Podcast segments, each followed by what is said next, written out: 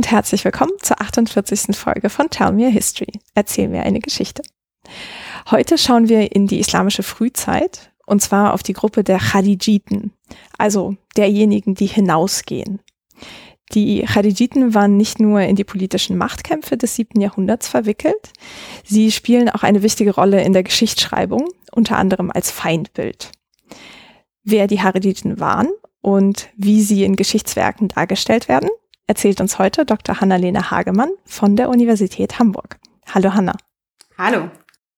Hanna, du leitest eine eminöter Forschungsgruppe zum Thema Rebellion und forschst vor allem zur islamischen Frühzeit. Was fasziniert dich an dieser Periode und wie hast du die Khalijiten für dich entdeckt? genau, ich fange mal mit dem zweiten Teil an, tatsächlich mit den Khadijiten, wo ich da gelandet bin. Und zwar muss man da quasi in graue Vorzeit zurückgehen. Irgendwann gegen Ende meines Magisterstudiums. Es gab tatsächlich mal ein Seminar zu Khadijiten und ich fand die Gruppierung so spannend und vor allem auch die Forschungsfragen, die sich um diese Gruppierung ranken, weil man tatsächlich relativ wenig weiß. Und das, was man glaubt zu wissen, auch so widersprüchlich ist, dass mich das sehr fasziniert hat. Das ist auch mit ein Grund, warum ich die Arbeit zur frühislamischen Periode so spannend finde. Das hat für mich manchmal wirklich noch so ein bisschen was von Puzzeln.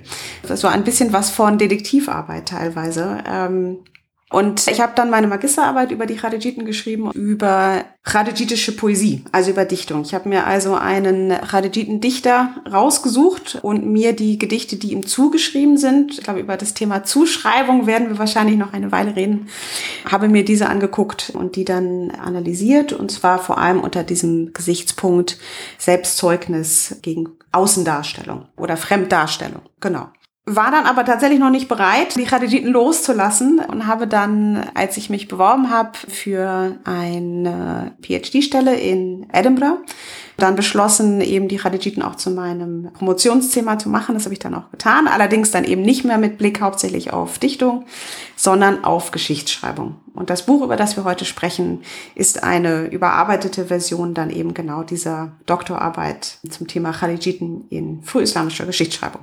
Mhm. Ja, das verlinke ich auch auf jeden Fall in den Show Notes. Sehr schön.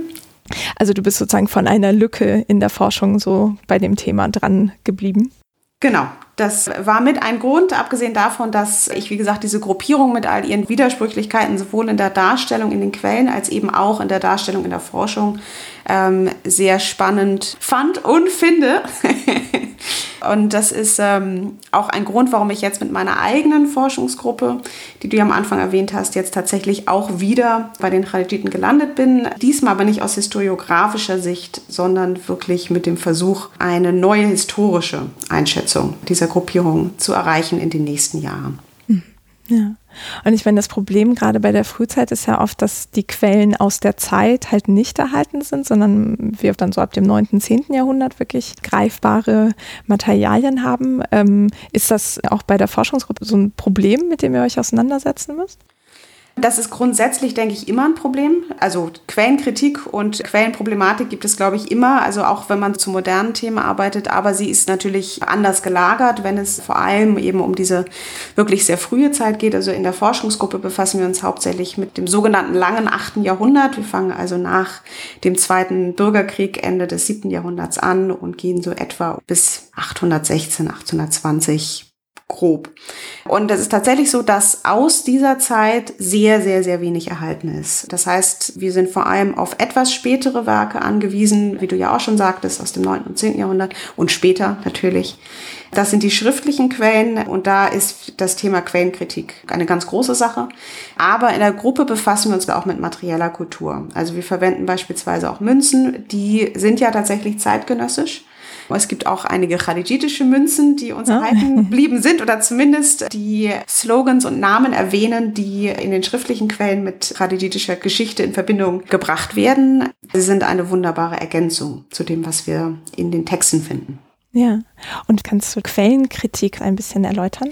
Ja, also es ist im Grunde das, was du auch schon angesprochen hast. Man muss sich grundsätzlich erstmal vor Augen führen, dass wir fast keine zeitgenössischen schriftlichen Quellen haben. Also wir haben aus dem siebten und dem achten Jahrhundert im Grunde keine von Muslimen geschriebenen umfassenden Texte. Die setzen so richtig systematisch verschriftlicht erst so mit dem neunten Jahrhundert langsam ein und es nimmt dann rasant zu. Das heißt, man ist schon mal mit dem Problem konfrontiert, dass man versucht, über Ereignisse zu sprechen, die aber in Quellen beschrieben werden, die 100, 150, 200 Jahre oder sogar noch viel weiter entfernt sind von diesen Ereignissen. Und dass die Beschreibung, die man in diesen Quellen findet, wiederum bereits durch verschiedene Schichten sozusagen gelaufen ist. Wir haben schriftliche Werke aus dem 9. und 10. Jahrhundert und später, aber die Quellen unserer Quellen und die Quellen der Quellen unserer Quellen, die sind nicht erhalten. Das heißt, es ist sehr schwer nachzuvollziehen, wie all diese Berichte und das Material vielleicht ursprünglich mal ausgesehen haben mag, wenn man davon ausgehen kann überhaupt, dass es jemals ein Original gab. Ähm, auch das ist sehr umstritten. Wir kommen dann auch wieder in Fragen der Schriftlichkeit und der Mündlichkeit. Thema mündliche Überlieferung. Das ist so eine Problematik. Die andere ist natürlich, dass wie mit jeder anderen Quelle, auch egal, ob wir uns da in der Vormoderne oder vor allem gerade jetzt in der Moderne befinden, dass es im Grunde keine objektive Berichterstattung gibt. Das heißt, ein weiteres Problem ist zu schauen, okay, welche Interessen beispielsweise, welche vielleicht auch Parteinahme die Darstellung von Ereignissen und von Gruppierungen beeinflusst haben mögen. Und das so ein bisschen auseinander zu puzzeln ist sehr spannend, stellt uns aber manchmal auch vor das Problem, dass wir fünf, sechs, sieben, acht verschiedene Repräsentationen eines Ereignisses beispielsweise haben ähm, und dann gucken müssen, okay, wie entscheiden wir denn, nicht unbedingt welches die richtige ist, aber mit welcher wir dann arbeiten. Hm. Ja, ich glaube, diese Parteinahme vor allem in der Geschichtsschreibung, die hatten wir auch in der Folge 22 zu Rondamirs Chronik aus dem 16. Jahrhundert, wo das halt auch sehr klar ist, dass er sozusagen für einen Herrscher schreibt und das natürlich seine Art der Darstellung sehr färbt. Ja, Ganz genau. Dazu kommt natürlich, dass gerade wenn man sich nicht auf ein oder zwei Texte hauptsächlich konzentriert, sondern auf viele verschiedene, man natürlich dann eben auch immer sich vor Augen halten muss, dass diese Leute für ein sehr unterschiedliches Publikum teilweise geschrieben haben, sehr unterschiedliche Werdegänge hatten. Oft weiß man leider auch nicht so viel über den persönlichen Hintergrund von bestimmten Figuren. Man kann aber beispielsweise nicht sagen, dass frühislamische Geschichtsschreibung vor allem für den Kalifenhof produziert wurde oder so ähnlich. Das ist so auf gar keinen Fall richtig. Das heißt, auch da muss man schauen, kann man nachvollziehen, für welches Publikum Material gesammelt oder verschriftlicht wurde und falls ja, inwiefern beeinflusst das unser Verständnis dieser Texte. Da hängt natürlich noch ganz, ganz viel anderes dran, aber das vielleicht so als erste grobe Darstellung einiger dieser Aspekte, mit denen wir uns dann in der Quellenkritik befassen. Mhm, ja, also so, dass man erstmal so auf den Autor, auf die Person äh, guckt und dann Kontext und wahrscheinlich auch ähnliche Werke irgendwie vergleicht und guckt, äh, wie ist da das beschrieben. Genau, auch die Textkomposition beispielsweise. Also aus welchen Schichten, wie ist der Text aufgebaut? Wir haben ja das Phänomen der Chabar, Geschichtsschreibung. Also Chabar bezeichnet eine Erzähleinheit. Das können zwei, drei Zeilen sein. Das können auch von der Länge her so etwa ein bis zwei Seiten sein. Man übersetzt es vielleicht am besten als Bericht. Dass also auch diese langen, großen Texte aufgebaut sind aus diesen einzelnen Textbausteinen, die man auch gut versetzen konnte beispielsweise und die unterschiedlich alt sein können und die auch auf unterschiedliche Art und Weise bearbeitet wurden. Das heißt, wir sprechen, wenn wir uns mit frühislamischer Geschichtsschreibung befassen, nicht von einem Fließtext, der sozusagen vom ersten bis zum letzten Wort aus der Feder oder dem Stift eines einzelnen Autors entstanden ist, sondern ähm, das ist eine Kompilation. Und auch das wiederum bringt eigene Schwierigkeiten mit sich, die man berücksichtigen muss. Ja, das ist, glaube ich, genau das, was du mit Puzzeln meintest, dass es halt einfach so viele Ebenen einfach gibt, die man berücksichtigen muss. Und neben Münzen, was ja eine ganz andere Quellengattung ist, nehmt ihr auch andere Gedichtswerke oder irgendwelche anderen Genres mit zur Hilfe? Also wir nutzen alles, was uns hilft. Inschriften beispielsweise können hilfreich sein, müssen nicht. Dichtung kann in mancherlei Hinsicht natürlich sehr hilfreich sein, weil Dichtung oftmals gewisse Ereignisse oder auch Personen erwähnt und vielleicht auch nochmal auf eine andere Weise kontextualisiert, als man das beispielsweise in einem Brief eines Gouverneurs an den Kalifen oder so finden würde. Wir nutzen auch sogenannte nicht-muslimische Quellen, also Werke, die geschrieben worden sind, beispielsweise von den christlichen Gemeinden, die in diesem Raum in dieser Zeit einfach noch in der Mehrheit waren. Vor allem, weil eben ein Projekt innerhalb der Forschungsgruppe sich sich dezidiert mit nicht-muslimischen Rebellionen auch auseinandersetzt, einer armenischen Fallstudie. Das heißt, dieses Projekt nutzt dann sowieso die armenischen christlichen Quellen neben den arabisch-islamischen. Und du hattest gerade Briefe erwähnt. Sind da welche erhalten aus dem 8. Jahrhundert? Vor allem in literarischen Werken. Das sind also in dem Sinne keine Dokumente, keine eigenständig erhaltenen Zeugnisse aus dieser Zeit, sondern es sind vor allem sogenannte Pseudodokumente, die in späteren literarischen Werken überliefert werden. Da sie nicht unabhängig erhalten sind, ist es natürlich schwer zu sagen, inwiefern sie jetzt tatsächlich das eigentliche ursprüngliche Schriftstück, das existiert haben mag oder nicht, abbilden. Ähm, also es gibt paraphrasierte, zusammengefasste Briefe, wo es dann wirklich nur darum geht, die wichtigsten Punkte einmal zu nennen. Es gibt aber auch sehr viele Fälle, wo der Anschein zumindest erweckt werden soll, dass die Briefe komplett, also mit Adresse am Anfang und am Ende transkribiert wurden. Das mag teilweise auch der Fall gewesen sein. Es gibt ja durchaus auch sogenannte Historiker. Und ich sage so genannt, weil es diese Disziplin damals nicht gab, sondern die haben alle nebenbei auch noch viele andere Dinge getan.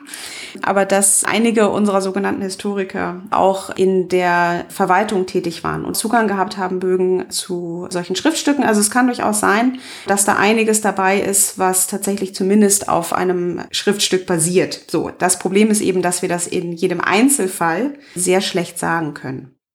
Also es ging mir in diesem Beispiel tatsächlich auch eher darum, darauf hinzuweisen, dass Ereignisse je nach Quellenart auf sehr unterschiedliche Art und Weise dargestellt werden können. Ähm, die Forschungsgruppe befasst sich, wenn dann nur am Rande, aber eigentlich auch nicht mit Ägypten. Das heißt beispielsweise dieser große Korpus an Papyrus-Dokumenten, den Forscher zur Verfügung haben, die sich eben mit Ägypten äh, befassen, die können wir nicht nutzen. Es gibt einige wenige andere solcher Sammlungen aus anderen Regionen, die teilweise aber für unseren Zeitraum und auch tatsächlich für unsere Fragestellungen nicht so relevant sind.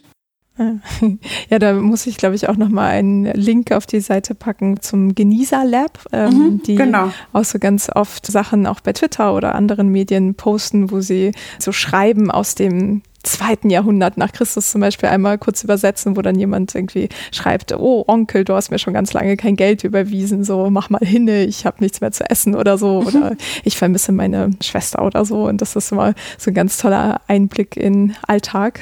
Ganz genau, Alltagsgeschichte, Sozialgeschichte, wirklich toll. Ich bin auch sehr neidisch.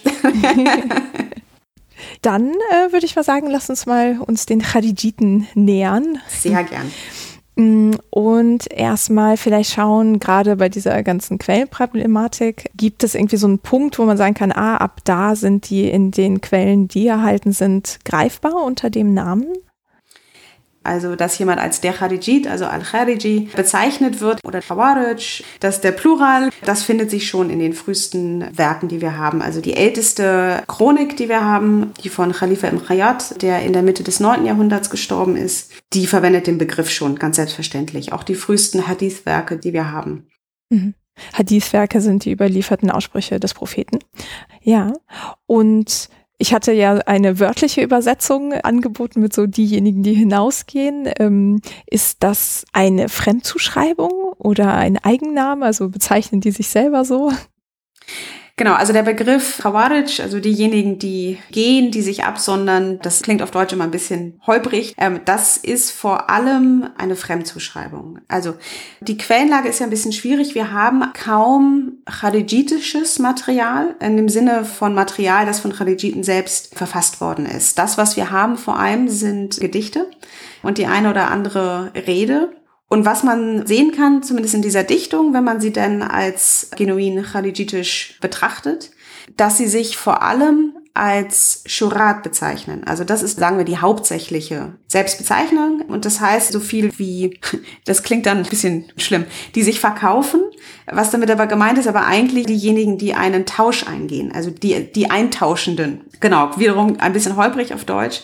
Also es ist ein koranisches Konzept, das wir finden in verschiedenen Versen, aber vor allem in Sure 9, Vers 111. Und es bezieht sich darauf, dass die Gläubigen ihr Leben und ihren Reichtum in dieser Welt eintauschen gegen Gottes Wohlwollen im Jenseits, dadurch, dass sie sich in dieser Welt für Gottes Sache einsetzen und verdingen. Zumindest ist das die Erklärung, die meist gegeben wird dafür, wo diese Bezeichnung Shurat für die Kharijiten herkommt. Mhm.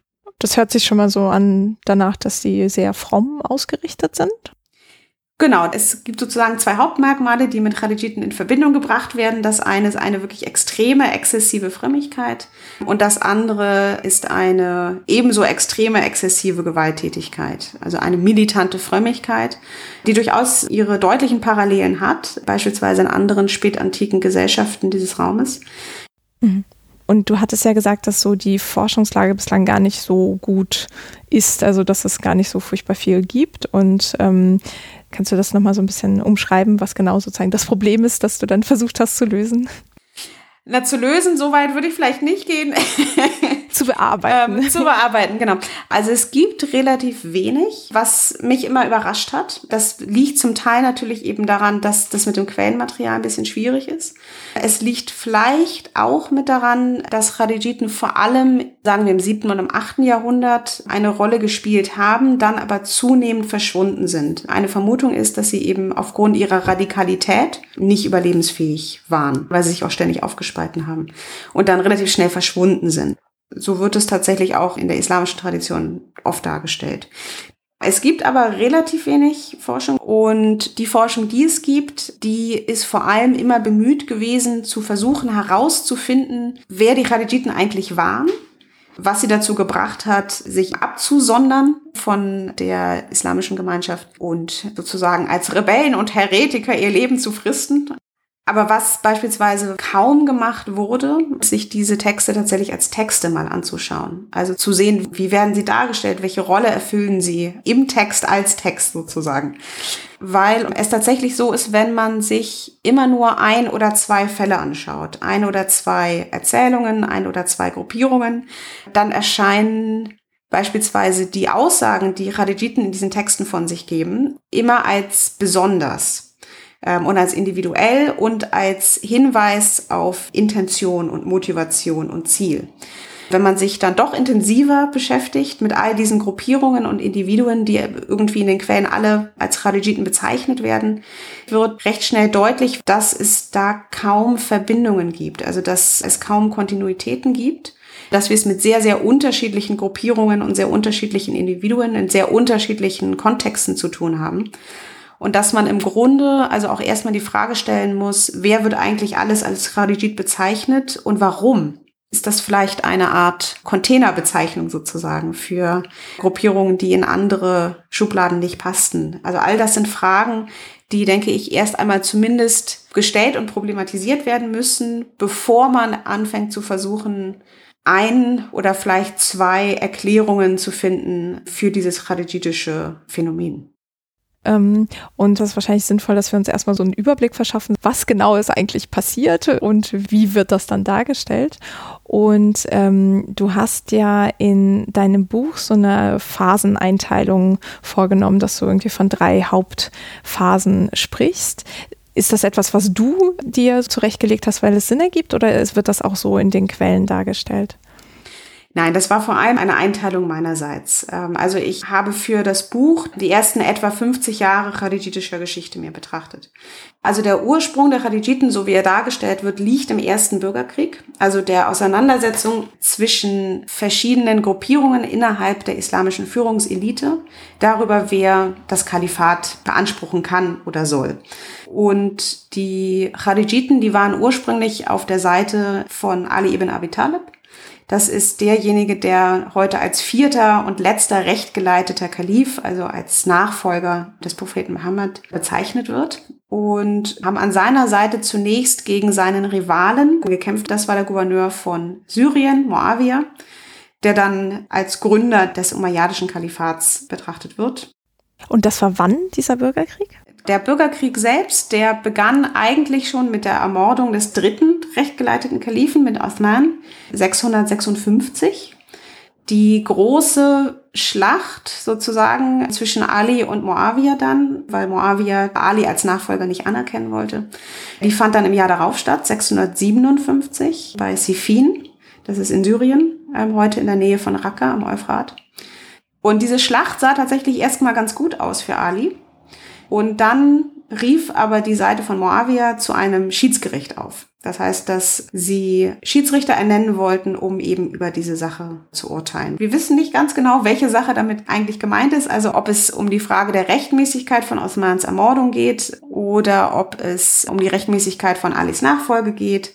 Aber in jedem Fall sollte also ein Schiedsgericht einberufen werden. Das wollte Ali erstmal nicht wurde dann aber von seinen Anhängern und darunter auch die zukünftigen Khadijiten quasi dazu gezwungen, dieses Schiedsgericht anzunehmen. Es wurden dann zwei Schiedsrichter auch ernannt. Und dann wird es ein bisschen schwierig, weil je nach Quelle das ein bisschen unterschiedlich dargestellt wird. Also, es wurde dann zunächst erstmal ein Dokument ausgehandelt, in dem die Bedingungen dieser Schiedsberatung festgehalten wurden.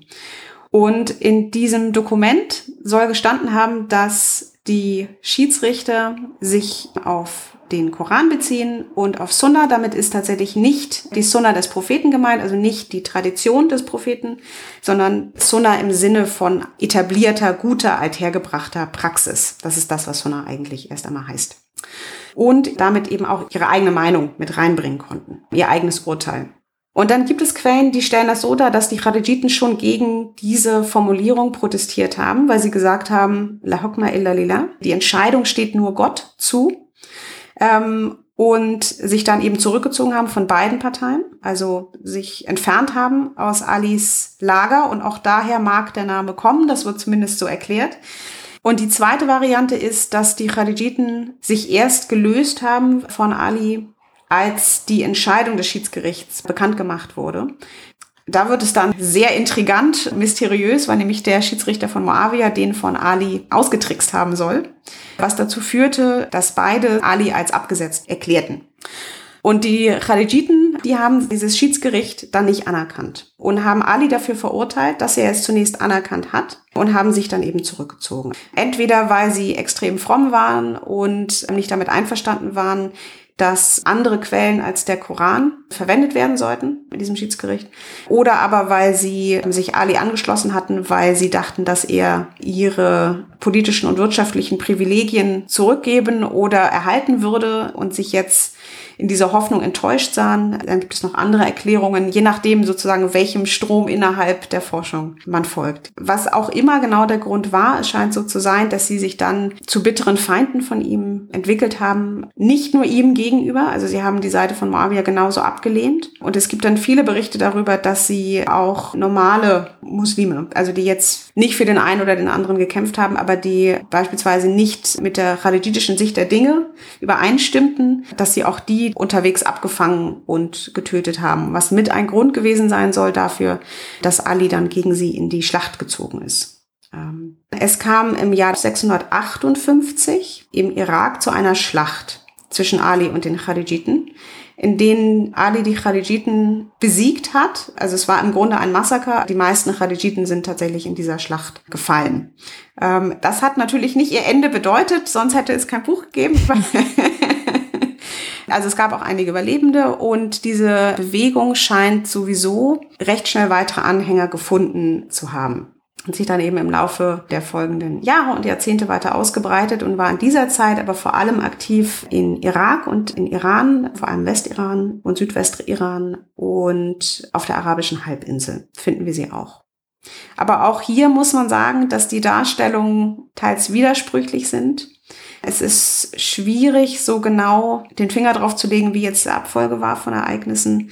Darum geht es auch nicht im Buch tatsächlich, sondern darum zu schauen, wie werden sie vor allem im Gegensatz zu Ali dargestellt, der ja für die islamische Tradition eine sehr, sehr wichtige Person geworden ist. Vor allem natürlich für die Schiiten, aber eben auch von Sunniten in großer Achtung gehalten wird ähm, also welche narrative Funktion die Khadijiten erfüllen in der Darstellung von Ali und von seinem Verhalten und da werden sie als äh, schon gewalttätige, irrationale Rebellen dargestellt, oder? Genau, ja. Und Ali dann als besonnener, das Schiedsgericht annehmender Akteur? Da gibt es tatsächlich verschiedene Ebenen eines Diskurses oder einer Diskussion, in der oder in dem verschiedene Argumente, die mal auf dem Koran basieren, manchmal auf dem Vorbild des Propheten, mal auf rationalen Überlegungen, ähm, eben versucht wird, das Verhalten von Ali zu rechtfertigen ihnen ein gutes Licht äh, zu stellen, was in meiner Lesart darauf hindeutet, dass es eben deutliche Diskussionen darüber gab, wie das damals abgelaufen ist und ob sein Verhalten tatsächlich richtig war. Und die Khalijiten hier fungieren als so eine Art Sprachrohr, in dem sie eben all diese verschiedenen Argumente und Vorwürfe gegen ihn vorbringen und dann auf verschiedene Art und Weise widerlegt werden. Also die erste Phase, das sind die Ursprünge, beginnend mit dem Ersten Bürgerkrieg und der Schlacht von Zifin, bis dann zur Ermordung Alis 661. Ähm, und zwar auch durch einen Khadijiten. So wird es zumindest dargestellt in den Quellen. Wie passend. Wenn sie sowieso schon ein Feindbild sind. Dann. Richtig, ganz genau. Und dann sah es kurz so aus, dass zumindest im Irak sein Sohn Al-Hassan als Nachfolger anerkannt wurde. Der hatte Muawiyah aber nichts entgegenzusetzen quasi. Das heißt, ähm, in dem gleichen Jahr kam es dann zu einer weitgehend friedlichen Einigung. Muawiyah wurde zum Kalifen ausgerufen und war aber basiert in Syrien und vor allem in Damaskus. In Syrien finden wir tatsächlich auch keine Khadijiten. Das wird also auch Teil meiner neuen Forschungsgruppe sein, zu versuchen herauszufinden, warum nicht und was uns die Präsenz oder die Abwesenheit von Khadijiten in gewissen Regionen sagen kann über diese Bewegung. Ja. Und die zweite Phase, wann ist die und was macht die aus? Ich habe dann als zweite Phase das Kalifat von Moawiyah genommen, was zum einen damit zu tun hat, dass wir im Gegensatz zu dieser ersten Phase der Ursprünge deutlich weniger Quellenmaterial haben zu khadijitischen Umtrieben in dieser Zeit. Und weil eben auch Vergleich zu dieser ersten Phase und vor allem der Phase, die danach beginnt, nach dem Tod von Moawiyah 680, ähm, die dann ja auch direkt hineinläuft, dann schon in den Zweiten Bürgerkrieg das eine relativ ruhige Zeit war, was khadijitische Aufstände und Aktivitäten betrifft. Mhm. Also 661 bis 680. Ja, ganz genau. Ähm, genau, hier auch schon mal der Querverweis zur zweiten Folge, wo wir die gesamte Frühzeit nochmal so im Detail beleuchten. Also wer da nochmal ein bisschen mehr Überblick braucht, kann da nachhören. Ja, also das heißt, in dieser zweiten Phase gibt es weniger Quellen, die von Khaliditen handeln. Und wenn sie die erwähnen, wie machen die das? Genau, weniger Quellen, ähm, aber es scheint auch weniger khadijitische Umtriebe gegeben zu haben. Oder sie waren zumindest nicht so spektakulär wie andere. Also es gibt eine größere, relativ zu Beginn von Moawiyas Kalifat im Irak, die dann aber relativ schnell niedergeschlagen wurde. Und dann gibt es eine recht bekannte gegen Ende. Also es ist je nach Quelle entweder im letzten Jahr von Moawiyas Herrschaft oder im ersten Jahr der Herrschaft seines Sohnes und Nachfolgers Yazid. Dazwischen scheint es sich hauptsächlich um wirklich kleinere Phänomene gehandelt zu haben, die eben auch sehr schnell dann niedergeschlagen werden konnten. Genau. Und mit Phänomene meinst du Aufstände? Ja, es ist nicht immer so ganz klar, beziehungsweise es sind dann, also manchmal in Erzählungen, Person XY nahm ein Schwert und rief den khalijitischen Slogan, den wir ja schon genannt haben, La Hukma ila Lillah, Gericht steht nur Gott zu, in der Moschee beispielsweise und hackte um sich und wurde dann aber quasi sofort gefasst oder getötet. Also khalijitische Aktivitäten, nennen wir es einmal so, scheinen vor allem eher im kleineren Umfang erfolgt zu sein. Also die beiden Quellen, die recht viel Detail enthalten sind einmal die Geschichte, also Tarikh von At-Tabari und äh, das Ansab al-Ashraf von al-Balasuri. Die haben mehr Details. Interessanterweise werden einige dieser Umtriebe auch beispielsweise von Khalifa im Khayat, den wir auch schon erwähnt haben, als Ursprung der ältesten erhaltenen Chronik. Der erwähnt also auch einige dieser Aktivitäten, ähm, benennt sie aber nicht klar. Also das heißt, wenn wir jetzt nur Khalifa lesen würden zu dieser Zeit, da taucht der Begriff Khawarij nicht wirklich auf oder Khariji. Das heißt, wir können das zuordnen nur, indem wir uns mit den späteren, viel umfassenderen Werken befassen. Wenn die Quellen über Kharijiten in dieser Zeit sprechen, tun sie das aber nicht unbedingt auf radikal andere Art und Weise. Je nach Quelle und je nach Gegner der Kharijiten ändert sich die Darstellung sowieso immer ein bisschen. Sozusagen das größte Unterscheidungsmerkmal von dieser Phase zu den anderen ist vor allem, dass es weniger kharijitische Aktivitäten gibt und dass die Quellen viel weniger über sie sprechen. Ja. Und das ändert sich in der dritten Phase? Das ändert sich sehr deutlich in der dritten Phase. Genau die setzt ein mit dem Tod von Moawiyah 680 und läuft bis zum Tod von Abdel Malik, wahrscheinlich dem bekanntesten umayyadischen Kalifen im Jahr 705. Genau. Und das ist eine Phase, in der ganz, ganz viel passiert ist.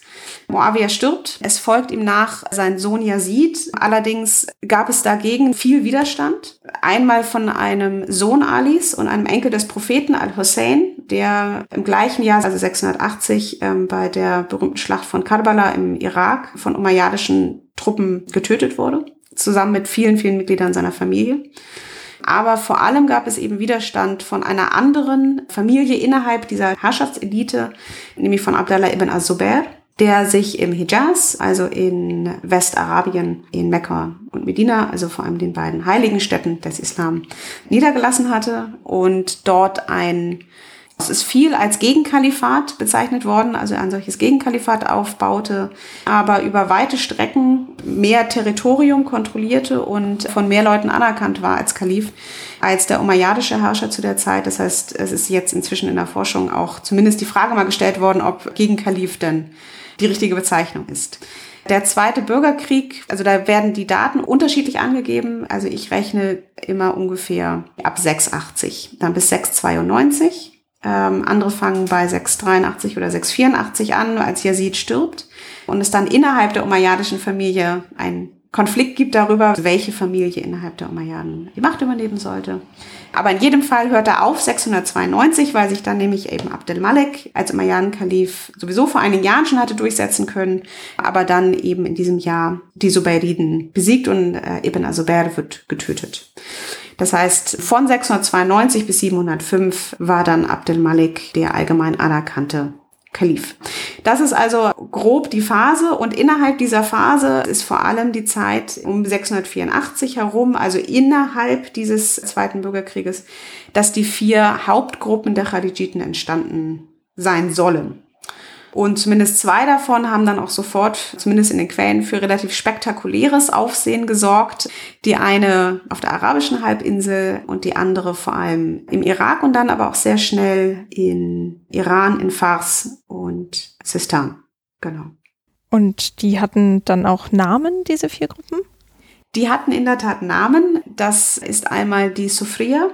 Das ist die Gruppe, die am wenigsten klar umrissen ist, über die man am wenigsten weiß, wo man sich am unsichersten ist, ob es die tatsächlich so gab oder ob auch das beispielsweise wieder ein Container ist, in dem man andere nicht bestimmte Radititen schmeißen konnte. Ähm, das ist die Ibadir. Der Name ist wahrscheinlich einigen doch bekannt, weil es die Ibaditen noch gibt heutzutage im Oman und in Nord- und Teilen von Ostafrika. Die Asarika, das ist die Gruppierung, die als die gewalttätigste gehandelt wird. Das ist diejenige, die im Iran dann aktiv war, von der es anscheinend auch Münzen gibt, also von einem berühmten Führer der Asarika, der beispielsweise auch den Kalifentitel für sich dann in Anspruch genommen hat auf diesen Münzen mit dem sehr deutlich gemacht wird, dass diese Gruppierung zumindest nun auch Anspruch auf das Kalifat und auf die Macht erhoben hat. Es gibt zum Beispiel eine Theorie, die sagt, dass die Münzreformen, die Abdel Malik durchgeführt hat, dann im Rahmen von Reformen, die in den nächsten Jahren angestoßen wurde, der Beginn der Einführung beispielsweise des Arabischen als Verwaltungssprache und so weiter, dass also die Reform der Münzen weg von dem byzantinischen und sassanidischen Vorläufermodellen hin zu einer islamischen, die keine Bilder mehr hatte und kalligrafisch war. Also wir haben dann nur noch Text, vor allem koranischen Text. Dass also auch das zum Beispiel eine Reaktion gewesen sein soll, unter anderem auf die ideologische Herausforderung der Khadijiten und speziell der Asariker. Genau. Ähm, und dann die Najdiya, das ist diejenige, die dann auf der arabischen Halbinsel in der Yamama vor allem aktiv war einige Jahre. Mhm. Najdia ist dann bezogen auf den Najd, also die geografische Region, oder? Ähm, nee, das bezieht sich vermutlich auf den Namen des B-Gründers, des ersten Führers, Najda. Ah, okay. Und die anderen drei Namen, sind die auch auf Personen bezogen? Also es sind ja vor allem Farben, alle drei. Das ist tatsächlich ein Aspekt, der öfter mal angemerkt wird in der Forschung, dass es doch sehr verdächtig sei, dass diese vier Gruppierungen alle am gleichen Ort zur gleichen Zeit entstanden sein sollen und dass drei von vier auch noch nach Farben benannt sein sollen und vor allem nach Gründern, die im Grunde auch nicht greifbar sind. Also die Figur des Ibn al-Asrak, der also der Gründer gewesen sein soll, der Asarika. Der Sohn des Blauen sozusagen, oder? Ja, genau. Also das ist noch die Figur, wo man so ein bisschen was vielleicht meint zu wissen. Aber Ibn Ibad zum Beispiel ist auch in der ibaditischen Tradition kaum bekannt. Und Ibn al-Asfar, da weiß man im Grunde überhaupt nicht, auf wen sich das beziehen soll. Also wir haben die blauen, die weißen und die gelben, genau. Hm, okay. Genau, so ist zumindest die Darstellung in den Quellen, dass diese vier Gruppierungen 684 äh, durch einen Konflikt, und die waren alle in Basra, eben entstanden sind, sich dann in unterschiedliche Himmelsrichtungen verteilt haben. Die Sofria und vor allem die Ibadia werden als gemäßigt, teilweise auch als quietistisch bezeichnet. Die Asarika und die Najdiya sind diejenigen quasi mit dem Säbel zwischen den Zähnen. okay. Quietistisch heißt was genau? Heißt Widerstand im Herzen lebend, aber eben nicht mit dem Säbel zwischen den Zähnen. Also diejenigen, die eher selten, wenn überhaupt, in bewaffnete Aufstände verwickelt waren. Hm. Und hast du eine Idee, warum jetzt ausgerechnet diese Farben? Also haben die in anderen Kontexten irgendwelche Bedeutung?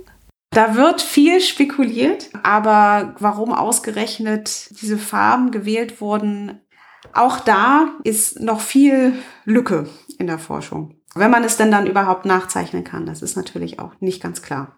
Mhm. Ja. Und das hört sich ja auch dann danach an, gerade in Verbindung damit, dass man die Gründungsväter sozusagen nicht so greifen kann, dass das eher so ein Werkzeug war, um die auseinanderzuhalten, oder? Also in jedem Fall ist es eine sehr schematische Darstellung, die sich in den Geschichtswerken findet. Vor allem findet sie sich aber in der heresiografischen Literatur, also der Literatur, die sich mit Sekten befasst. Und ein Merkmal eben von Sektenliteratur ist eine schematisierte Darstellung, die mit der Realität oft sehr wenig bis nichts zu tun gehabt haben mag. Das heißt, es kann durchaus sein, dass uns hier Schemata begegnen, die vielleicht ursprünglich in einem anderen Kontext entstanden sind. Es gibt vergleichsweise frühe ibaditische Literatur, wohl auch schon so aus dem späten 8. Jahrhundert. Und die kennt zumindest die Gruppierung der Asariker. Also das wird nicht alles völlig aus der Luft gegriffen sein. Die Frage ist aber natürlich, was an diesem Schema überhaupt dran war, ob man das auf diese sehr frühe Zeit zurückverfolgen kann. Mm, ja. Und Sektenliteratur hatten wir, glaube ich, noch gar nicht. Wie kann ich mir das vorstellen? Also das findet sich natürlich nicht nur in der islamischen Tradition, gerade beispielsweise auch in der christlichen gibt es sehr, sehr, sehr viel Literatur zu Sekten. Ähm, das ist im Grunde eine Literatur, die zum Ziel hat, die richtigen Glaubensgrundsätzen und die richtige Glaubenspraxis unter anderem dadurch herauszuarbeiten, dass sie eben all die Falschen darstellt. Die frühen Werke in der islamischen Tradition, die sich eben mit Sekten auseinandersetzen, das ist die sogenannte Firak-Literatur. Firak ist Plural von Firka, das heißt also Gruppe, Partei, Gruppierung. Meistens geht das dann nach Obergruppen. Dann gibt's einmal die Schiiten und dann gibt's die Charijiten und die Mu'tazila und so weiter und so fort. Und die werden dann in ihre Untergruppen jeweils aufgeteilt und dann wird für jede Untergruppierung kurz gesagt, was die glauben und teilweise auch, wer der Gründer ist, wie sie zu anderen Gruppierungen stehen und so weiter und so fort. Und meistens dann auch, warum sie in diesem und jenem Punkt falsch liegen. Okay. Das heißt jetzt so in dieser dritten Phase, vor allem so um 684 herum hat das ja gesagt, treten auf einmal diese vier Gruppen in Erscheinung. Also nachdem die Chadiditen aus den Quellen erstmal verschwunden waren, tauchen sie auf einmal auf und sind in sehr vielen Gebieten und teilweise sehr gewalttätig, aber nicht nur. Also ein bisschen differenzierter das Bild. Ja, zumindest auf den ersten Blick. Also es finden sich jetzt zum Beispiel auch Berichte von Auseinandersetzungen innerhalb verschiedener chadijitischer Gruppierungen darüber, ob man beispielsweise die Frauen und Kinder von nicht chadijitischen Muslimen versklaven darf oder ob man sie töten darf. Sowas wurde anscheinend debattiert oder zumindest wird es diesen Protagonisten in den Quellen in den Mund gelegt. Also wir haben vorher wenig solcher auf Doktrinen abzielender Berichte oder Darstellungen von Khadijiten. Also es wird definitiv der Eindruck erweckt, dass wir uns jetzt in einer Phase befinden, wo jetzt eine gewisse Diversifizierung eintritt. Mhm. Ja. Und so durch die Phasen hinweg wirkt das erstmal so, als seien die Khadijiten tendenziell einfach dagegen. also, dass sie sozusagen nicht einen spezifischen Akteur oder eine Gruppe immer unterstützen, sondern eben mit dem Slogan oder ihrer, weiß nicht, Weltsicht, wenn man das so nennen mag, gucken, was sozusagen passt und wer auch immer dagegen steht, dem stellen sie sich in den Weg.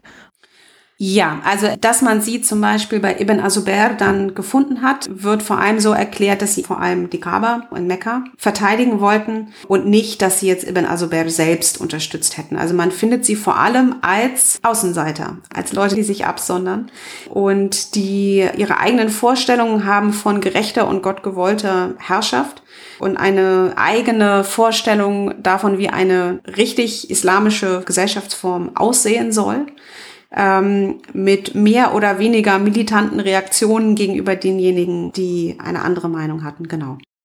Ja. Und du hattest ja auch schon gesagt, dass sie vor allem im siebten, achten Jahrhundert erwähnt werden als eben auftauchende Akteure und danach verschwinden, wird das von den Quellen dadurch erklärt, dass sie sich halt so aufgespalten haben und dadurch sozusagen keine gemeinsame Stimme finden konnten? Ähm, also diese Thematik einer khadijitischen Volatilität, die wird in den Quellen sehr unterstrichen und teilweise auch explizit gesagt in einigen Quellen. Warte mal ab, die werden sich sowieso bald aufreiben und dann können wir die Splittergruppen einfacher niedermetzeln. Genau. Und das, je weiter man fortschreitet, desto seltener werden sie erwähnt und desto unspektakulärer, sagen wir es mal so, sind die meisten dieser chadiditischen Aktivitäten, die man dann noch findet. Sie werden über das neunte Jahrhundert hinaus definitiv noch erwähnt, beispielsweise in geografischer Literatur des zehnten, elften und so weiter Jahrhunderts. Man findet sie auch erwähnt in Teilen Westafrikas wo dann gesprochen wird von chadijitischen Gruppierungen, die dann als Händler zum Beispiel aktiv sind. Da stellt sich dann aber wirklich schon die Frage, was ist denn dann eigentlich genau gemeint mit chadijitischen Händlern? So. Ähm, die andere Sache ist natürlich die Frage, wie man die Ibaditen versteht. Die Ibaditen haben sich lange selbst auch als Khadijiten bezeichnet, haben aber natürlich eine andere Sichtweise gehabt auf die Khadijiten. Es ist tatsächlich jetzt aber so, dass vor allem seit dem 18. Jahrhundert die Ibaditen die Assoziation mit den Khadijiten ablehnen. Sehr deutlich. Oder wenn sie gemeinsame Ursprünge anerkennen, dann im Grunde sehr deutlich machen, dass die Khadijiten, das sind die Militanten, die im Grunde sofort die eigenen Grundsätze verraten haben. Ähm, und es gibt auch viele ibaditische Schriften gegen Kharijiten, hier jetzt verstanden als die Militanten. Hm. Das heißt also, das Phasenende, was du ja vorhin bei 705 für dich festgelegt hast, ist jetzt nicht ein Ereignis, womit dann alle Chariditen vom Erdboden verschwanden, sondern eher so ab da zerfasert das so ein bisschen, oder? Ja, also es ist so, dass wir danach, ähnlich wie das bei dem Kalifat von Moawia war, eine vergleichsweise recht ruhige Phase betreten. Also es gibt immer noch khadijitische Gruppierungen und khadijitische Aufstände, vor allem in gewissen Regionen, wie in der Jazira zum Beispiel. Also das ist Nordmesopotamien, also so ungefähr das, was heute Nordwest-Irak, Nordost-Syrien und die Südwest-Türkei ist, so grob. Also von Mosul bis Raqqa ungefähr. Und auch in Sistan, also das ist in Iran. Aber auch wieder relativ wenig und örtlich meist begrenzt. Das ändert sich dann wieder mit dem dritten Bürgerkrieg in der Mitte des achten Jahrhunderts, der dann ja auch zum Fall der Umayyaden beitrug und sozusagen direkt übergeht in die Phase der offenen haschimitischen oder abbasidischen, wie man vor allem sagt, Bewegung, die ja vorher jahrzehntelang im Untergrund agiert hatte. Genau. Das heißt, das war dann der Schlusspunkt für mich, 705, weil wir uns dann nicht mehr so in dieser Ursprungsphase befinden, sondern sich dann sehr deutlich andere Entwicklungen ergeben, die schon angelegt sind in der letzten Phase, die ich mir angeschaut habe, beispielsweise mit der Diversifizierung in Untergruppen. Mm. Ja, schön. Dann lass uns vielleicht mal so ein bisschen detaillierter drauf gucken, was du jetzt auch schon erwähnt hattest, so wie genau sie eigentlich beschrieben werden. Und vielleicht erstmal so ein bisschen so die Eigenschaften sammeln. Also du hattest ja jetzt zum Beispiel diese Volatilität angesprochen, also dass sie sich nicht so eins sind. Ähm, was gibt's da noch, was man sozusagen zu den Khadijiten auf dem Schirm haben sollte? Ich glaube, einiges hatten wir auch schon angesprochen. Und wenn wir das einmal sammeln wollen, ähm, dann sind die Hauptcharakteristika eben eine wirklich extreme Frömmigkeit. und daraus resultierend oft dann eben auch eine extreme Gewalttätigkeit. Das heißt, die Vorstellung, dass man im Grunde die einzige Gruppe sei, die Gottes Vorschriften gerecht wird und gottesfürchtig lebt und die das erfüllt, was im Koran von den Gläubigen gefordert wird. Davon ausgehend finden wir dann eben auch die Bereitschaft, beispielsweise alle anderen nicht khadijitischen Muslime nicht nur sich von ihnen abzusondern, sondern sie im schlimmsten Fall auch einfach umzubringen. Also als Oberschlagwort ist, denke ich, Exzessivität die richtige Bezeichnung. Daraus erwächst dieses Spannungspotenzial, das khadijitischen Gruppierungen inhärent ist, also dass sie sich sehr leicht und auf der Grundlage von wirklich kleinsten Details und winzigsten Unterschieden in, im Verständnis oder der Auslegung von Glaubensgrundsätzen also spalten, weil sie eben im Grunde besessen davon waren, exakt genau so zu leben, wie sie meinen, dass Gott es ihnen vorgeschrieben hat. Ähm, was tatsächlich sehr interessant ist, dass dieses Hängen am Buchstaben des Gesetzes dazu führte, dass sie beispielsweise mit nicht-islamischen Monotheisten, also mit Christen und Juden beispielsweise, den Dhimmis, also den beschützten Gruppierungen, im Sinne der koranischen Vorschriften umgegangen sind. Das heißt, dass sie gegenüber Nicht-Muslimen sich sehr korrekt verhalten haben. Es gibt auch Berichte, wo beispielsweise Muslime ihnen entkommen sind, indem sie so getan haben, als seien sie Juden oder Christen. Weil nämlich der Koran zumindest an gewissen Stellen klar sagt, dass die Dhimmis nicht getötet werden dürfen, einfach so. Und dass auch ihr Besitz nicht einfach geraubt werden darf. Auch das ist etwas, was mit Khalijiten klar in Verbindung gebracht wird, eben dieses Hängen am Buchstaben des Gesetzes, aber eben nicht am Geist des Gesetzes. Weil nämlich der Koran eigentlich auch sehr klar ist, dass ein Muslim keinen anderen Muslim töten soll. Ja, ich wollte gerade sagen, das haben wir gerade in der Folge zu den Koran verstehen. Also 43 kam das auch auf und ich dachte mir, Moment. Ja, ja, genau. Das liegt daran, dass zumindest so wie die Khadijiten in den Quellen beschrieben werden, sie nicht khadijitische Muslime als Ungläubige betrachtet haben. Das heißt, sie haben die gar nicht als Muslime gesehen, sie haben sich nur selbst als Muslime gesehen und dadurch bestand sozusagen dieses Problem nicht, weil das dann eben auch keine Dhimmis waren in ihrem Verständnis und dadurch waren sie im Grunde Heuchlern und Polytheisten gleichgestellt und damit war man berechtigt, ihr Blut zu vergießen. So wird die khadijitische Argumentation zumindest dargestellt in vielen Quellen. Genau. Und ihnen wird vorgeworfen, dass sie sich hinter dieser Frömmigkeit verstecken, um tun und lassen zu können, was sie wollen. Ähm, ein anderer natürlich dass sie fehlgeleitet seien, dass sie ein falsches Verständnis des Koran haben, dass sie ein falsches Verständnis der wirklich wahren islamischen Glaubensprinzipien haben und dass es ihnen im Grunde nur darum geht, Zwietracht und Chaos und Anarchie zu säen. Mhm. Und neben so Charakter- oder Handlungseigenschaften wird ihnen da auch ein besonderes Aussehen oder Auftreten noch zugeschrieben? Genau. Also es gibt viele Geschichten darüber, dass Khadijiten beispielsweise jedes Gebet gebetet haben und dass sie auch darüber hinaus so viel zusätzlich gebetet haben, dass sie teilweise diese Prostrationsmarke auf der Stirn hatten, also diese schwarzen Merkmale auf der Stirn davon, dass man sich im Gebet ja verneigt und damit dann den Boden berührt. Mhm. Ja, das sieht man heute ja auch teilweise noch bei sehr frommen. Mhm. Ganz genau, bei sehr frommen Muslimen. Es wird gesagt, dass sie beispielsweise sehr ausgemergelt waren, weil sie über den Ramadan und über das vorgeschriebene Fasten hinaus sehr viel zusätzlich gefastet haben. Es wird ihnen auch eine besondere Kampfeslust nachgesagt, dass sie also im Grunde ja den Märtyrertod angestrebt haben und deswegen im Kampf ohne Rücksicht auch auf ihr eigenes Leben und ihre eigene körperliche Unversehrtheit sich dann eben dem Gegner entgegengeworfen haben. Mhm. Wobei die Frage ist, wie viel Kraft sie dann noch hatten, wenn sie so ausgezehrt in den Kampf gehen. Aber ja, das, das wird nicht immer aufgelöst. Diese Kampfeslust und eben auch, also die, quasi Todesmut, das ist eben ein weiteres bestimmendes Merkmal.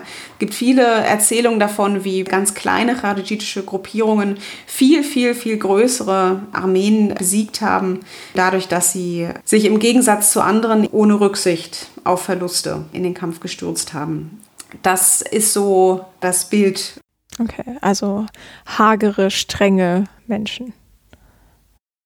Genau, extrem fromm, ohne Nachgiebigkeit. Es gibt einige khadijitische Gruppierungen, denen nachgesagt wird, dass im Grunde jede Sünde, egal wie klein, für sie zu Unglauben geführt hat und dazu, dass sie denjenigen, der diese Sünde verübt hat, getötet haben, weil er dann für sie ungläubig war. Die Najdia zum Beispiel ist bekannt dafür, dass sie unterschieden hat zwischen kleinen Sünden und großen Sünden und die entsprechenden Sünder unterschiedlich behandelt hat. Hm. Okay. Ja, an der Stelle ist es, glaube ich, auch ganz wichtig, nochmal so auf den Schirm zu bringen, dass im islamischen Recht es halt nicht nur richtig und falsch oder kleine oder große Sünden gibt, sondern eine Abstufung, ich glaube, von so fünf Hauptkategorien eigentlich ist, sozusagen von ganz äh, super bis ganz schlimm. Und das heißt, wenn man schon das auf zwei reduziert, ist das sehr extrem für die Auslegung. Da kann ich auch auf Folge 11 zum Beispiel verweisen, wo wir islamisches Recht beleuchten. Und du hattest ja auch vorhin davon gesprochen, dass so bestimmte Dinge unterstrichen werden, die ihnen zugeschrieben werden. Wie machen das die Texte? Also einfach, dass sie ein bestimmtes Wort ständig wiederholen oder wie du vorhin für diesen Chabad, also den Ereignissen gesprochen hast, dass die einfach immer so rezitiert werden oder naja, es ist vor allem eine Wiederholung der immer gleichen Charaktereigenschaften, der gleiche Ablauf, beispielsweise wie sie ihre Führer aussuchen. Ein beliebter Mechanismus zum Beispiel ist, sie zu kontrastieren. Entweder im positiven Sinne, indem man sie nämlich anderen Akteuren gegenüberstellt und vor allem natürlich umayyadischen Gouverneuren, die also als noch schlimmer sozusagen gelten. Und da entdecken wir dann auf einmal gewisse positive Noten in der Darstellung der Khadijiten, wo sie dann nämlich als die prinzipientreuen, frommen dargestellt werden, die gegen umayyadische Ungerechtigkeit und Tyrannei vorgehen. Oder, und das ist tatsächlich der häufigere Mechanismus, dass man sie kontrastiert mit Leuten wie Ali zum Beispiel oder mit anderen geachteten Persönlichkeiten der islamischen Geschichte und dann ihr Verhalten kritisiert, indem man die Kritik eben in den Mund von diesen wichtigen Persönlichkeiten legt, aber indem man eben auch ihr Verhalten mit dem Verhalten dieser wichtigen Persönlichkeiten vergleicht. Ja.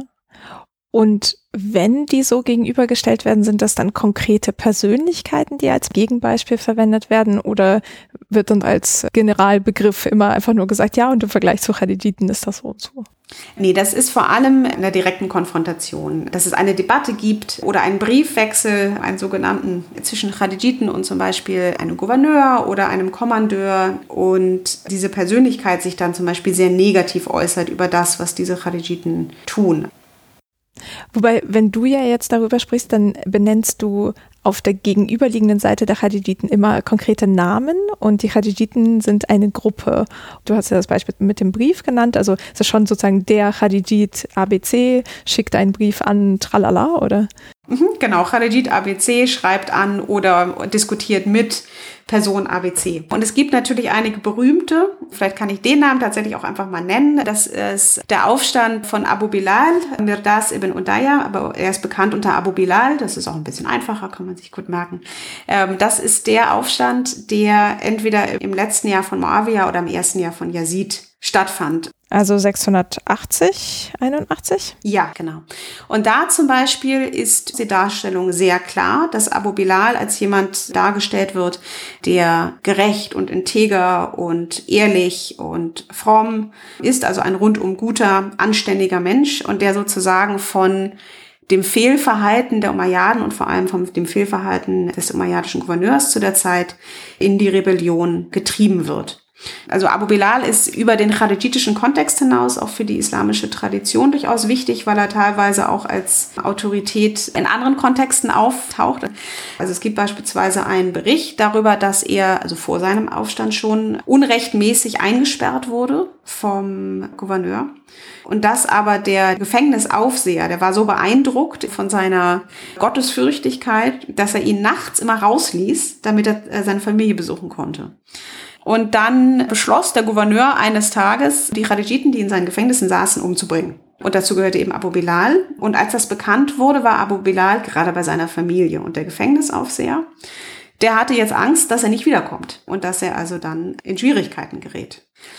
Ähm, aber natürlich, der Logik der Geschichte folgend, war Abu Bilal am Morgen wie gehabt wieder da und als der Gefängnisaufseher dann eben sein Erstaunen darüber äußerte, sagte Abu Bilal sinngemäß, natürlich bin ich wiedergekommen, deine Großzügigkeit hätte ich ja sonst schlecht belohnt. So.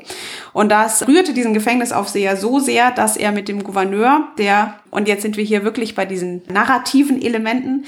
Dieser Gefängnisaufseher, der war zufällig der Milchbruder des Gouverneurs und bat dann den Gouverneur um Gnade für Abu Bilal, was dieser dann eben auch gewährt hat. Das heißt, Abu Bilal ist so dann nochmal aufgrund seiner Frömmigkeit und seiner Integrität davon gekommen. Und hier wird eben das Verhalten des Khadijiten Abu Bilal auf positive Weise im Vergleich mit dem negativen Verhalten des Gouverneurs kontrastiert. Und es ist nun aber so, dass dieser Gouverneur also weiter Khadijiten ganz böse verfolgt und eines Tages auf dem Marktplatz, also sehr öffentlich, eine Khadijitin foltern und hinrichten lässt. Und das ist sozusagen der letzte Tropfen, der für Abu Bilal das Fass überlaufen lässt und er zieht dann eben mit einer kleinen Gruppe von Unterstützern Richtung Ahwaz. Das ist also Khuzestan, Südwest-Iran. Dann folgen verschiedene Konfrontationen mit umayyadischen Truppen. Abu Bilal wird dann am Ende auch nur durch eine List besiegt. Und zwar ist es Freitag und die beiden Seiten einigen sich auf einen Waffenstillstand für das Gebet. Aber die umayyadischen Truppen auf Geheiß des Kommandeurs beeilen sich und kürzen das Gebet ab. Und während die Khadijiten, weil sie natürlich als sehr fromme Muslime das Gebet nicht verkürzen, sozusagen stürzen sich auf sie, während sie noch beten und sie werden sozusagen betend dann alle niedergemetzelt inklusive Abu Bilal. Also man sieht auch schon an diesem Ende, dass hier die Darstellung umgekehrt ist. Hier haben wir die Umayyaden, die als Frevler und als gottlos dargestellt werden und die Khadijiten um Abu Bilal sind die Guten. Mhm. Und ist der Grund dafür, dass die Historiker, die darüber schreiben, in abbasidischer Zeit schreiben und damit die Umayyaden schlecht machen wollen? Ja, das ist eine gute Frage. Also das wird natürlich oft so gesagt. Man weiß inzwischen, dass es ganz so einfach dann doch nicht ist. Also dass auch die Umayyaden durchaus nicht immer schlecht dargestellt werden von Quellen aus abbasidischer Zeiten. Dass es im Gegenteil durchaus auch Autoren und Werke gibt, die die Umayyaden tatsächlich in, in recht positivem Licht oder zumindest einzelne umayyadische Herrscher in positivem Licht darstellen. Also sehr oft werden die Khadijiten auch in Konfrontation mit anderen umayyadischen Akteuren und vor allem, wenn es Akteure sind, die nicht selbst zu der umayyadischen Familie gehören, sondern eben wichtige Mitglieder der islamischen Gemeinde sind oder waren, dass da die Khalijiten sehr deutlich als die Bösen dargestellt werden. Ja. Mm, und wenn wir das jetzt mal versuchen, ein bisschen zusammenzufassen, welche Funktion oder Rollen also die Khadijiten in dieser frühen Geschichtsschreibung übernahmen, was würdest du da festhalten? Also meine Lesart ist, dass es in den meisten dieser Berichten eigentlich gar nicht wirklich unbedingt in erster Linie um Kharijiten geht, sondern dass es vor allem darum geht, gewisse Akteure und gewisse Sachverhalte und gewisse Problematiken zu illustrieren. Und das kann man tun, indem man Kharijiten auf eine bestimmte Art und Weise agieren und sprechen lässt. Zum Beispiel mit dem Konflikt zwischen Ali und den Kharijiten. Da ist es sehr deutlich, dass es vor allem darum geht, Alis Verhalten zu rechtfertigen und Vorwürfe zurückzuweisen. Ähm, dass es da gar nicht unbedingt so um die Khadijiten geht, sieht man unter anderem auch daran, dass sie kaum was sagen. Sie sind erstaunlich still in vielen dieser Berichte. Also das letzte Wort hat sowieso fast immer Ali oder seine Repräsentanten. Und sie sagen über diese immer gleichen Versatzstücke hinaus eigentlich nicht viel. Das heißt, sie fungieren als eine Art Sprachrohr für gewisse Positionen und die werden dann systematisch nacheinander alle widerlegt. Aber darüber hinaus erfährt man sehr, sehr wenig über sie. Das heißt, in meiner Lesart haben sie eben vor allem die Funktion, gerade auch schwierige Fragestellungen zu thematisieren. Es ist sicherlich kein Zufall, dass sie viel auftauchen wenn es um die Frage geht, inwiefern ist zum Beispiel bewaffneter Widerstand gegen einen Herrscher rechtmäßig oder nicht. Ähm, man hatte also auch jemanden an der Hand, den man vielseitig einsetzen konnte in diesen Texten.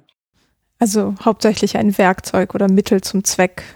Genau. Und auf der Grundlage ist es natürlich nochmal umso wichtiger, eine historische Neubetrachtung anzustreben, weil man nämlich dann nicht unbedingt sich solche oft wiederholenden, sehr kollektiven Aussagen anzuschauen im Einzelfall. Und das passiert eben manchmal, dass einzelnen Khadijiten Motivationen zugeschrieben werden auf Grundlage von Aussagen, die sich exakt genauso in zwei Dutzend anderen Berichten finden, und zwar Dutzend anderen Kontexten, sondern dass man sich vor allem auch mit sozialen und ökonomischen und soziopolitischen Kontexten auseinanderzusetzen. Also, was waren das für Leute? Was wissen wir über ihre Familien, über die Anhänger, wo sie aktiv waren? Von wem gibt es eigentlich überall Münzen? Ähm, es ist zum Beispiel auch schon mal die Beobachtung getätigt worden, dass viele Khadijiten ehemalige Soldaten waren, die also vom Divan, also aus dem, aus dem Register geflogen sind und so kein Einkommen mehr hatten. Auch das ist sicherlich eine Richtung, in die sich sehr fruchtbare Forschung betreiben lässt. Ja. Also es hört sich so ein bisschen danach an, dass wenn einem das Wort begegnet äh, oder diese Zuschreibung, dass das wie so ein Marker ist für etwas, das eigentlich irgendeine Form von Konflikt oder Debatte oder so ist und gar nicht so sehr die Khadijiten dann Thema sind. Auf eine bestimmte Art und Weise, genau. Also militante Frömmigkeit ist in den Gesellschaften des spätantiken Nahen Ostens keine Seltenheit. Man hat es beispielsweise auch im Christentum sehr gewaltbereite Mönche, die Tempel zerstört haben oder Andersgläubige physisch attackiert haben. Also das Phänomen an sich ist gar nicht ungewöhnlich. Also natürlich wird es auch da einen historischen Kern geben. Es ist gar nicht mein Anliegen zu sagen, dass Khadijiten eine Erfindung sind oder dass es diese Gruppierung nicht gab oder dass es diese Phänomene nicht gab. Aber ich denke, wir haben es vor allem mit einer literarischen Konstruktion zu tun. Mhm. Was ich mich noch gefragt hatte, weil du ja vorhin von den Ibaditen gesprochen hast und wie sie sich ab dem 18. Jahrhundert von diesem Begriff der Khadijia abgrenzen wollen, ähm, taucht der denn heute noch irgendwo auf? Also wenn sozusagen innermuslimisch über radikale, fromme gesprochen wird, sagt da irgendjemand noch Khadiji oder? Ja, tatsächlich. Manchmal in der Forschung als sogenannte Neo-Khadijiten bezeichnet. Man findet das viel auch im arabischen Sprachgebrauch. Also manchmal auch einfach politisch unbequeme Leute, aber vor allem Gruppierungen wie Boko Haram zum Beispiel oder die Muslimbrüder oder auch Daesh, also der IS, also der Islamische Staat. Die werden zum Beispiel oft als Khadijiten bezeichnet. Also das bestärkt sozusagen das Problem, weil sowieso die Assoziation sofort ist, Gewalt, exzessiv, extrem fromm, ähm, Aufstand, das sind Heretiker, das sind Fanatiker. Der Gebrauch im modernen Kontext verstärkt das natürlich nur und führt jetzt nicht dazu, dass die Geschichte und die Begrifflichkeiten, die verwendet werden in Bezug auf die Khadijiten, nuancierter betrachtet werden. Sagen wir so. Ja, ich glaube, damit haben wir so einen ganz schönen Überblick auf jeden Fall bekommen über diese Gruppe, wer sie waren und vielleicht auch gar nicht waren. ähm, hast du noch irgendwas, was du so den ZuhörerInnen mit auf den Weg geben magst oder noch hervorgehoben haben möchtest? Ich würde die potenziellen LeserInnen nur beruhigen wollen. Also das Buch wird auf der einen Seite deutlich konkreter. Also da gibt es dann Namen und Daten und Vorfälle und so weiter und so fort. Aber es gibt vorne beispielsweise auch einen kleinen historischen Überblick. Das heißt, wenn jetzt jemand beispielsweise sich denkt, ich weiß eigentlich nicht so richtig viel über diese Zeit und über diese Akteure, man kann sich, glaube ich, dem Buch auch ohne wirklich detaillierte Fachkenntnisse nähern. Und dann, ich glaube, so der Aspekt, der zwar nicht im Mittelpunkt steht, ist natürlich auch so ein bisschen, was kann uns denn das eigentlich sagen über die Geschichtswerke selbst und darüber, wie die islamische Vergangenheit und Geschichte verhandelt werden. Ähm, also das Buch stellt auch Fragen beispielsweise Dazu sehen wir eigentlich einen Unterschied zwischen protosonitischen und protoschiitischen Werken in ihrer Darstellung der Charijiten. Also es gibt am Anfang eine Diskussion so ein bisschen über die Fragen von, inwiefern kann man die Geschichtswerke, die als Grundlage des Buches dienen, denn eigentlich als eigenständige Werke betrachten. Das heißt, es geht gar nicht nur um die Charijiten selbst, sondern es geht eben auch darum, ein bisschen was über die Texte und die Geschichtstradition selbst zu sagen. Dann ähm, ja, möchte ich mich ganz herzlich für die tollen Einblicke bedanken und auf jeden Fall alles Gute für die Forschungsgruppe wünschen. Vielen Dank und auch vielen Dank für die Einladung, dass ich ein bisschen über das Buch sprechen konnte. Vielen Dank fürs Zuhören. Wenn euch der Podcast gefällt, dann empfehlt ihn gerne weiter oder hinterlasst eine Sternebewertung bei iTunes oder in der Podcast-App.